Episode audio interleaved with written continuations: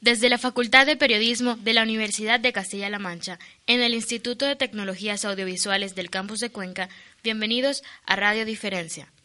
Lo esencial es invisible para los ojos, pero a veces se puede escuchar en la radio.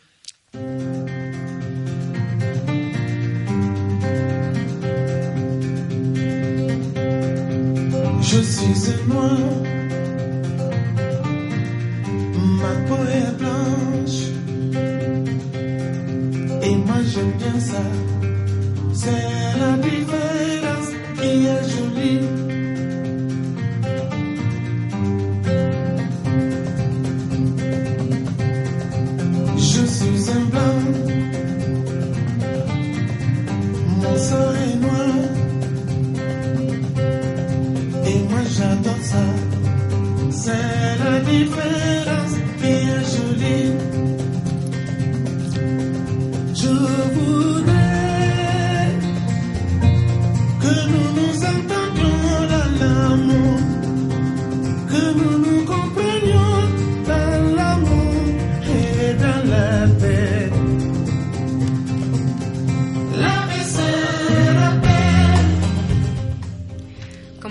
Ignacio Torreblanca, piensen en la violencia de género. Hubo un tiempo en que se hablaba de cosas de pareja o se disculpaba con aquello de todas las parejas discuten. Por tanto, era mejor no meterse. Pero un día se le puso nombre a aquello y las mujeres maltratadas descubrieron que lo que a ellas les pasaba no era normal o no debía serlo y pudieron comenzar a denunciar, con muchos silencios, indiferencias e insuficiencias, sí, pero aquello ya no tuvo marcha atrás. El día de hoy tenemos la oportunidad de conversar con la vicerrectora María Ángeles Turilla Cariñana sobre el máster de prevención y tratamiento de la violencia de género, un enfoque intrafamiliar, un tema que resulta bastante significativo examinándose desde una perspectiva académica.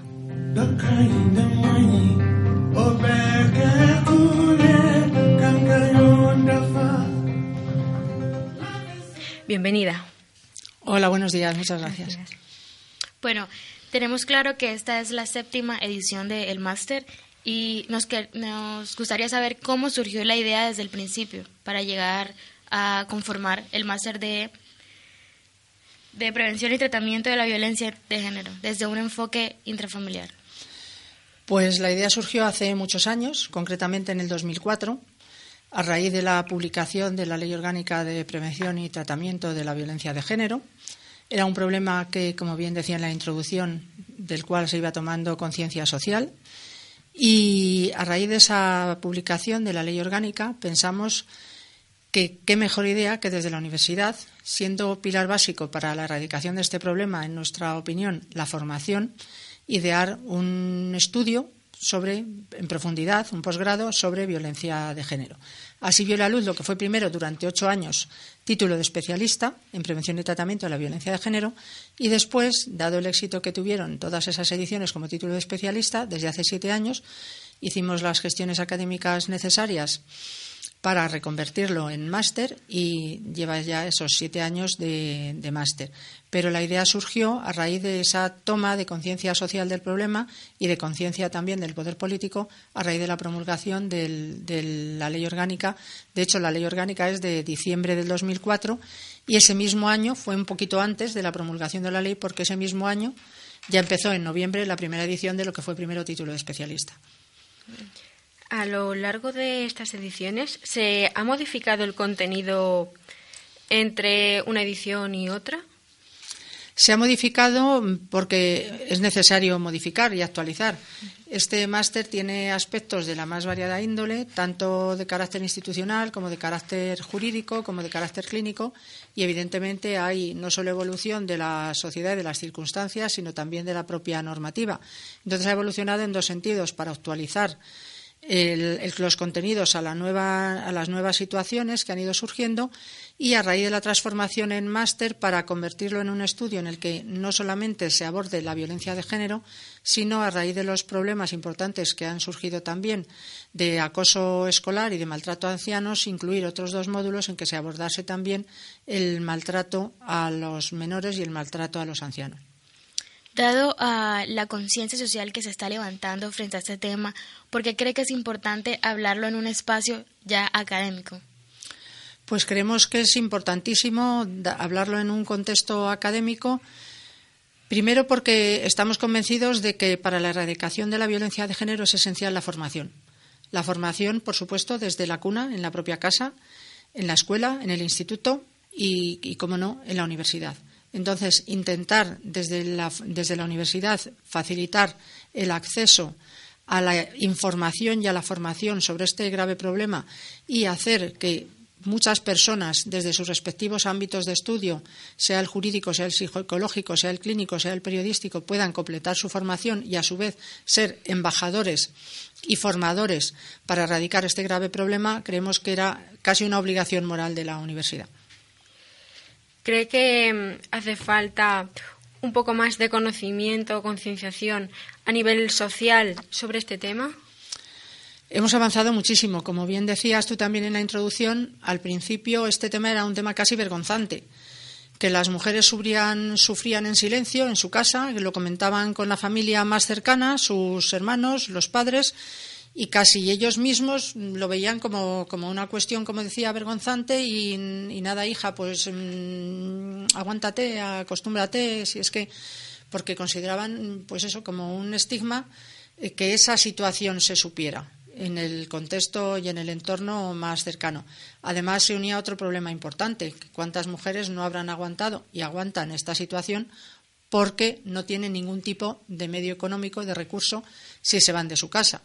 Por eso creemos que se ha avanzado mucho, no, muchísimo, en el sentido de que se ha pasado de considerar no un problema individual interno, sino un problema social en el que todos debemos estar implicados. Y si tú oyes eh, algo en, la casa de al lado, en lugar de poner la televisión más alta, lo que tienes que hacer es llamar a la policía.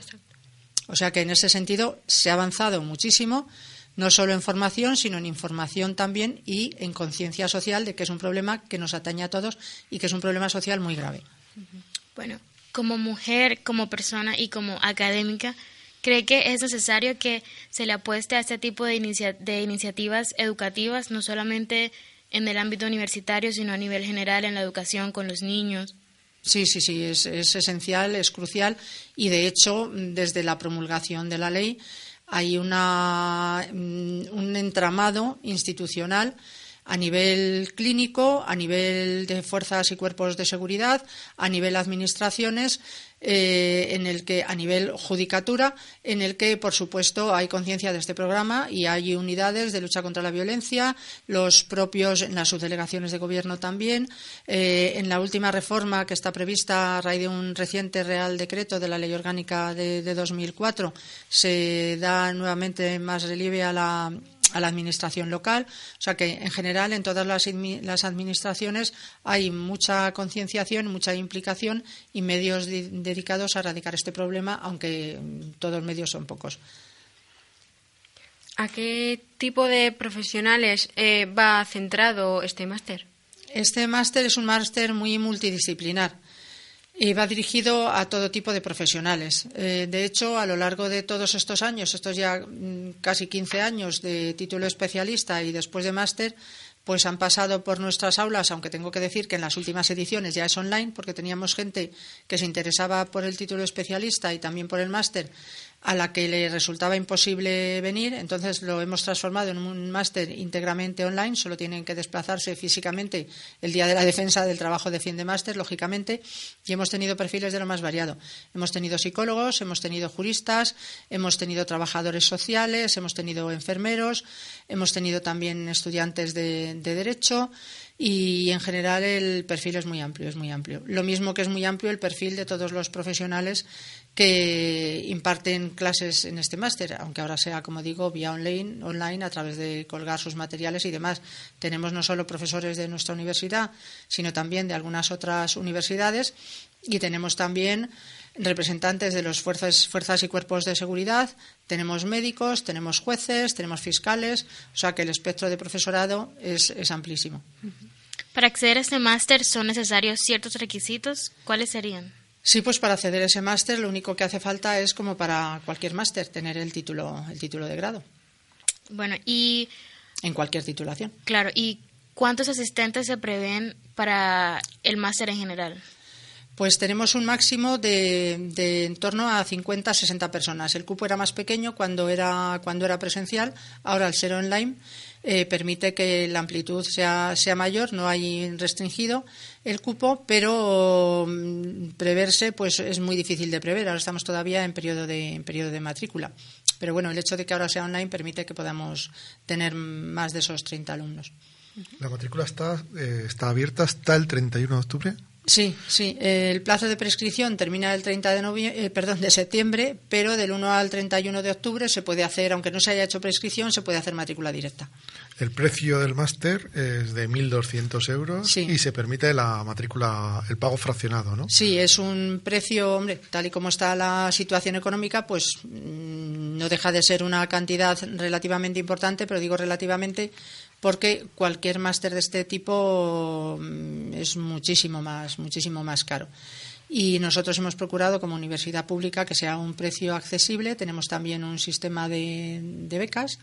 Hay dos becas del 100% del importe del máster y seis del 30% del importe. Y se permite el pago fraccionado, el 60% en el momento de la matrícula y el 40% pues a partir de febrero, a mitad más o menos del desarrollo del máster. ¿Qué importancia puede tener para la formación de, las, de los profesionales este, este título, esta- estar acreditado con este máster? Pues creo que puede, para los que son profesionales que hemos tenido, psicólogos o abogados o enfermeros, les completa la formación. Aparte de, completar esa formación, puede servirles para crecer en su carrera profesional o para ascender en su carrera profesional. Y para los estudiantes, para las personas que estén recién graduadas, pues es, es otra nueva puerta que se les abre. Precisamente hace poco vino a verme, un, al hilo de otra cuestión, un estudiante, un estudiante nuestro que le, de Derecho, grado en Derecho aquí en Cuenca, que le habían, que, que estaba muy agradecido porque le habían contratado en, en un despacho precisamente por tener este máster para que se encargara de las cuestiones relacionadas con la violencia de género. Porque independientemente de lo que eh, podamos escuchar en la prensa, la formación del máster es mm, vital para el acceso al mercado de trabajo, ¿no? Sí, sí. Este es un título propio de la Universidad de Castilla-La Mancha y, en cualquier caso, la especialización, sobre todo desde que las titulaciones, digamos que proporcionan una información un poco más genérica que antes, al haber pasado de cinco a cuatro años con carácter casi general, hay alguna que ya sabemos que sigue, por ejemplo, medicina y alguna otra con esos seis años, pero evidentemente a raíz de ser los estudios un poco menos especializados y tener cuatro años, pues los másteres sin duda son un complemento de formación esencial para acceder al mercado de trabajo. No es lo mismo un alumno graduado que un alumno graduado y con un máster. Bueno, ¿y dónde va a tener lugar? ¿Quién, quién lo organiza? Sí, pues el, eh, no hay sede física porque es online, pero digamos que el alma mater es la Facultad de Ciencias Sociales de Cuenca, que es mi facultad. Yo soy profesora de Derecho Civil en la Facultad de Ciencias Sociales de Cuenca y yo soy, soy directora desde los tiempos de, de especialista, porque la idea surgió en esa facultad, como decía, en el año 2004 y lo coordina la profesora y compañera también de área, Pilar Domínguez que está también al pie del cañón muy pendiente de todas las cuestiones relacionadas con el máster y que le hubiera encantado venir esta mañana, pero que no se ha podido acercar. Y luego, pues claro, tenemos todo un cuadro de profesionales, pero insisto, el alma mater es la Facultad de Ciencias Sociales, pero no hay sede física porque es online. Claro. Eh, porque, bueno, además de la legislación que se, que se presentó por la violencia de género, ¿cuál ha sido la relevancia que ha tenido ese tema para que ya se hable en un espacio académico y se formen a profesionales sobre ese tema? Pues la relevancia ha venido no solo por, por la, la relevancia, valga la redundancia, que le ha dado el propio legislador al regularlo en esa ley orgánica, aunque tengo que decir que ya había alguna legislación anterior, incluso en la propia Comunidad de Castilla-La Mancha, y que la ley reguladora de la orden de protección es de 2003, o era de 2003, con lo cual eh, antes de esta ley importante ley orgánica ya había alguna otra legislación porque se iba tomando conciencia del problema social. Y claro, mm, esa relevancia de la materia y el hecho de que el legislador tome conciencia de ello ha hecho que académicamente también viéramos dicha relevancia. De hecho, ya digo, la ley orgánica es de 2004 y el máster estaba en marcha en noviembre del 2004 porque siempre, como le digo yo a los estudiantes, siempre el, el legislador va detrás de la realidad social. La realidad social va siempre mucho más deprisa y cuando hay un problema acuciante es cuando al final se ve plasmado en una ley. ¿Y por qué hasta entonces no tenía tanta relevancia social? Pues porque no había tampoco tanta trascendencia del problema. Ha sido a raíz de, visibilizarse el problema y de, que la sociedad en general se haya dado cuenta del problema tan grave que subyacía debajo, por lo que repercute no solo en la mujer, sino en, los hijos y en, la familia en general, pero evidentemente la mujer y los hijos, y, es lo que ha determinado que, que trascienda socialmente. Muy bien. Y por último, ¿Qué les diría a quienes estén planteando asistir al máster? Pues que se animen, que es un máster muy completo, es multidisciplinar, tiene seis módulos en los que se abordan desde aspectos psicosociales y psicológicos de la violencia de género hasta todas las herramientas legales que el derecho ofrece desde todos los ámbitos civil, laboral, procesal, penal, para erradicar esta lacra social. Tiene también una parte de tutela institucional en la que se ven el protagonismo y el papel que tienen no solo la judicatura, sino la fiscalía, los, médicos y, enfermeras, sino también las fuerzas y cuerpos de seguridad, como decía.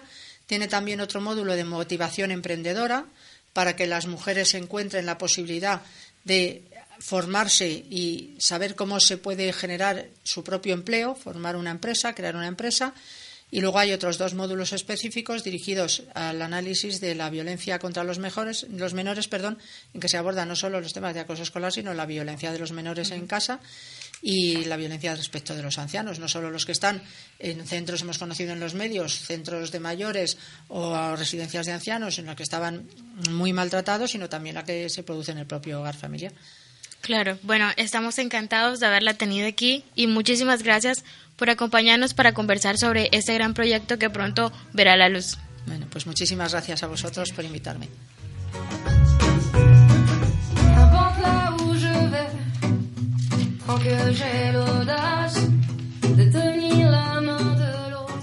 Desde la Facultad de Periodismo de la Universidad de Castilla-La Mancha, gracias por ser diferentes. Gracias por escuchar Radio Diferencia. La vie nous dépasse. Que vendrá, que vendrá. Yo escribo mi camino sin pensar, sin pensar dónde acabará. Dans mes joies, dans mes peines, dans mes choix, dans mes larmes, je laisse